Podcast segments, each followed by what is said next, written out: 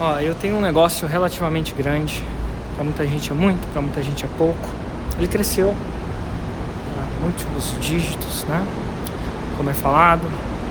E eu analiso muitos negócios dos meus alunos, mentorados, Plats. Inclusive amanhã eu vou ter um encontro com o Plat 10, que são 47 empreendedores que faturam mais de 10 milhões por ano com as técnicas da fórmula.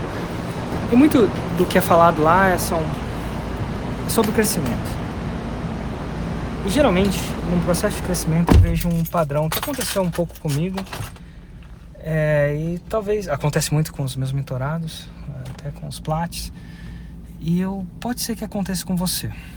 E, e por vezes a gente tem uma situação e a gente quer prescrever alguma coisa. Quando você vai no médico, ele vai prescrever alguma coisa para você, uma receita, uma, uma rotina, um remédio. Então ele vai prescrever. Né? Então, prescrição. Num, num contexto de negócio, você vai prescrever alguma coisa quando você.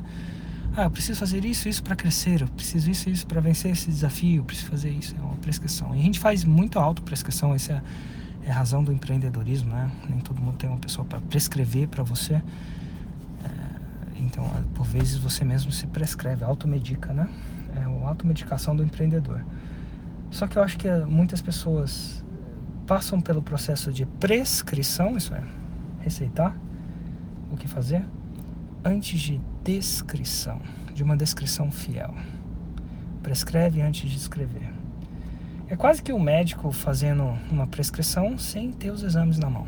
Os exames, é, num ponto de vista mais técnico do médico, né, sem, sem ser médico, mas sendo um cliente, é um bom médico, dependendo da coisa, ele vai chegar lá e vai te pedir um monte de exame. Vai pedir um monte de exame de sangue. Sangue, entre outras coisas. Ele vai ter um monte de dado, ele vai ter uma situação atual.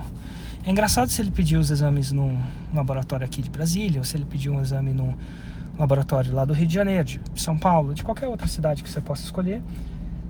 Em teoria, os exames têm que dar a mesma, o mesmo resultado. Faz sentido. E aí ele vai prescrever.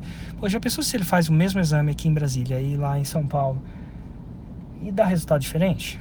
Ruim, né? Difícil de prescrever quando você não tem uma, uma visão clara da situação atual. Então a descrição é, ela é importante.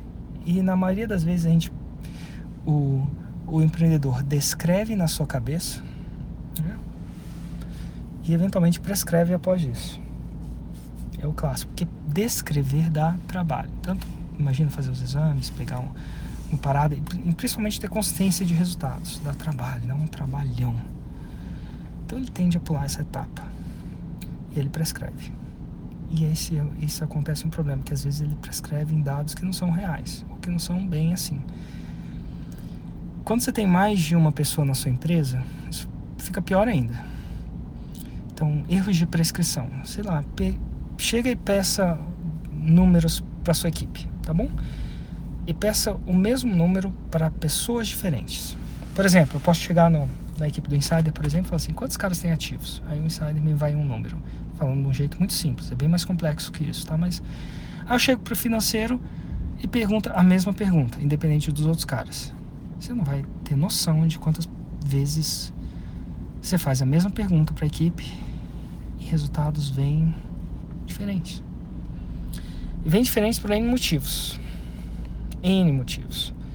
O primeiro deles é que às vezes uma coisa para alguém não é a mesma coisa para outra pessoa. Então, equipes quando crescem, elas não têm me o mesmo vocabulário. O que, que é uma lead para você passa, não sei se o que, que é uma lead para outro cara. Abandono de carrinho para uma pessoa é quando o cartão é negado, e para outra pessoa é quando ela entra na página de pagamento e não preenche os dados e abandona.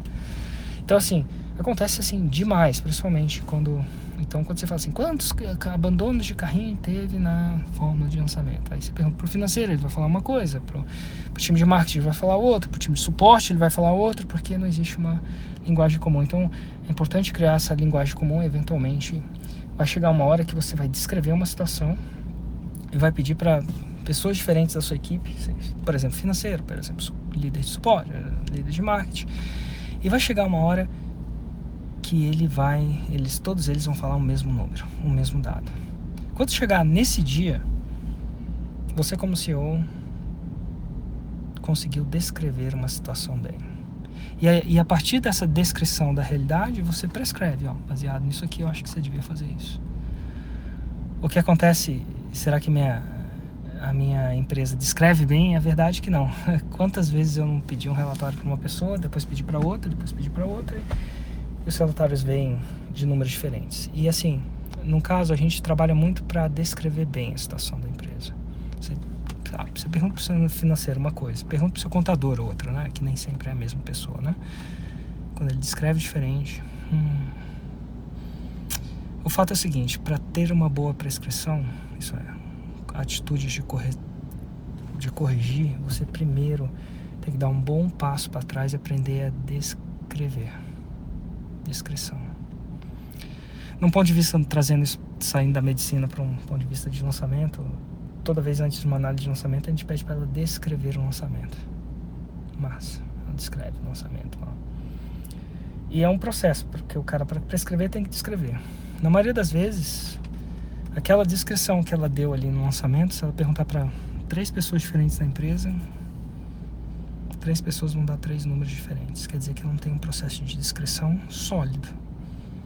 E quando você não tem um processo de descrição sólida, a prescrição não vai ser sólida. Muito louco isso. Não vai ser sólida. Aí você acaba prescrevendo uma coisa que você não precisava prescrever e acaba perdendo dinheiro, ou tempo, ou energia. Eu não sei como é que é o processo de descrição da sua empresa, você faz esse teste, mas um bom teste é constantemente quando você tiver uma equipezinha, faz a mesma pergunta para várias pessoas dela. Se vier números diferentes, faça alguma coisa para que se os números não sejam mais diferentes. Alinhamento de linguagem é um bom começo, tá? Mas não é só isso. Mas é um bom começo. Chances são que quanto mais sua empresa cresce, mais você vai sofrer disso. Eu tô falando isso porque se a sua empresa ainda não cresceu. Primeiro que tem gente que a empresa está crescendo está exatamente sofrendo disso. Segundo que sabendo que isso é uma dor que você vai ter quando a sua empresa crescer, você vai evitar ela se Deus quiser. Tá joia? Fica a dica de hoje.